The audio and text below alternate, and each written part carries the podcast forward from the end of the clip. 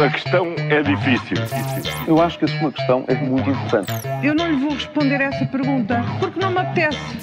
Ficará eventualmente a pergunta no ar. É uma boa pergunta essa. Ainda bem que faz essa pergunta nas manhãs 360. Hoje falamos de uma expulsão, o dia das eleições e um partido que promete tudo. O Chega cobre sempre por cima as promessas dos outros partidos, Paulo. Pois é, é o que parece, não é? Eh, e o melhor é nem perguntarmos de onde viria o dinheiro para pagar tudo aquilo que o partido vai prometendo. Já tinha acontecido com as pensões, o PSD eh, propõe aumentar o complemento solidário para idosos até ao limite de rendimento de 820 euros. Ou seja, a diferença entre a pensão uh, fazer a diferença entre a pensão e os 820 euros. Mas logo veio André Ventura dizer que o Chega propõe muito mais do que isso, vai aumentar todas as pensões para um mínimo de 820 euros. E com as portagens é a mesma coisa. O PS propõe o fim das portagens nas SCUT, nas eh, portagens sem custo para o utilizador no interior, e o Chega acaba com elas todas e até promete uma comissão governamental no primeiro mês após entrar em funções para tratar do assunto. Portanto, esqueçam as portagens.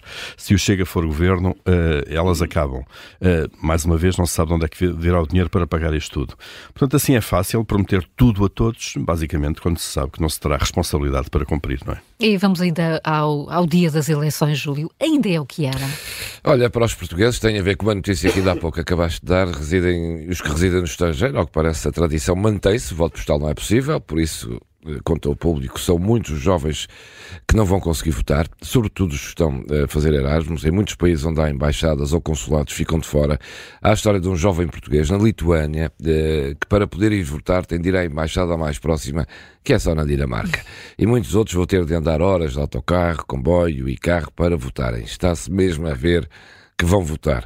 Ora, isto já foi tema nas últimas eleições, nas penúltimas. Fizeram-se juras de resolução deste problema e, sobretudo, da inclusão nas decisões do país cada vez maior dos portugueses que residem lá fora. Enfim, ganha a abstenção e, por isso, aqui a tradição ainda é o que era.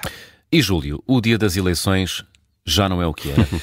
Pois, eh, temos o outro lado da moeda. Já aqui falamos da pouca diferença que há entre a pré-campanha e a campanha, da pouca diferença que faz o dia de reflexão.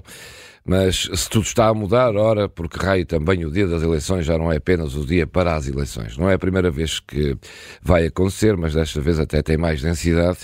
Ao fim da tarde, antes das urnas fecharem, eh, quando o país está concentrado, e à noite também, quando o país está concentrado a ver quem vai governar, o Sporting entra em campo às 18 horas em Aroca e o Benfica às 20h30 na Luz com o Estoril. E como devem calcular, os estádios vão estar vazios e ninguém vai ver os jogos na televisão. Longe vão os tempos em que o dia das eleições era o mesmo só para as eleições. A tradição aqui já não é o que era. E Paulo, como é que a Igreja demorou 31 anos para expulsar o padre Federico do sacerdócio?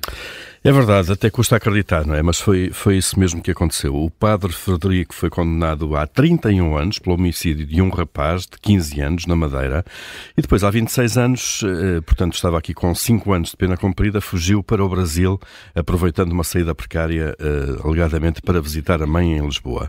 Mas a Igreja Católica nunca abriu um processo canónico relacionado com estes factos e só neste mês é que Frederico Cunha, assim o nome dele, eh, deixou de ser padre, isto por ordem do Papa Francisco.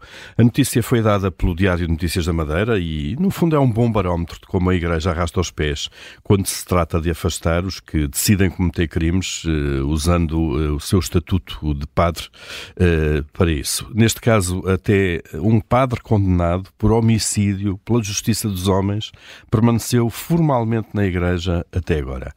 Bom, ainda acreditamos, ainda, ainda há muito quem critique, não é? A morosidade da justiça. Paulo Ferreira e Júlio Magalhães com as eh, perguntas que marcam a atualidade. A questão é difícil. Eu acho que a sua questão é muito importante. Eu não lhe vou responder essa pergunta porque não me apetece. Ficará eventualmente a pergunta no ar. É uma boa pergunta essa.